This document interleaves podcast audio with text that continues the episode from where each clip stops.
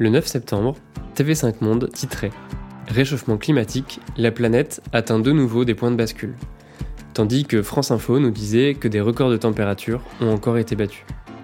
Tout ça, c'est ultra déprimant, et aujourd'hui on est tous d'accord sur le fait que le changement climatique est bel et bien présent. Mais si les problèmes sont clairs, les solutions le sont beaucoup moins. On a du mal à comprendre l'impact, les ordres de grandeur et à s'y retrouver entre greenwashing et innovation révolutionnaire. Alors qu'est-ce qui a vraiment de l'impact sur la réduction des émissions de gaz à effet de serre et sur notre planète?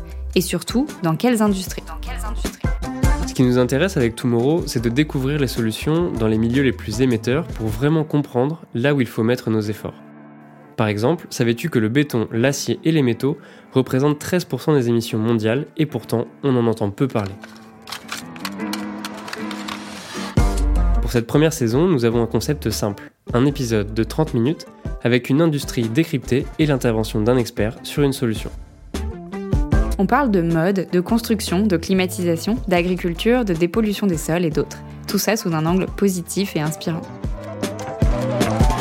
Alors rendez-vous une fois par semaine pour découvrir un nouvel épisode jusqu'à Noël. Nous sommes Célia et Léo, les fondateurs de Tomorrow, et nous avons le plaisir d'animer ce podcast.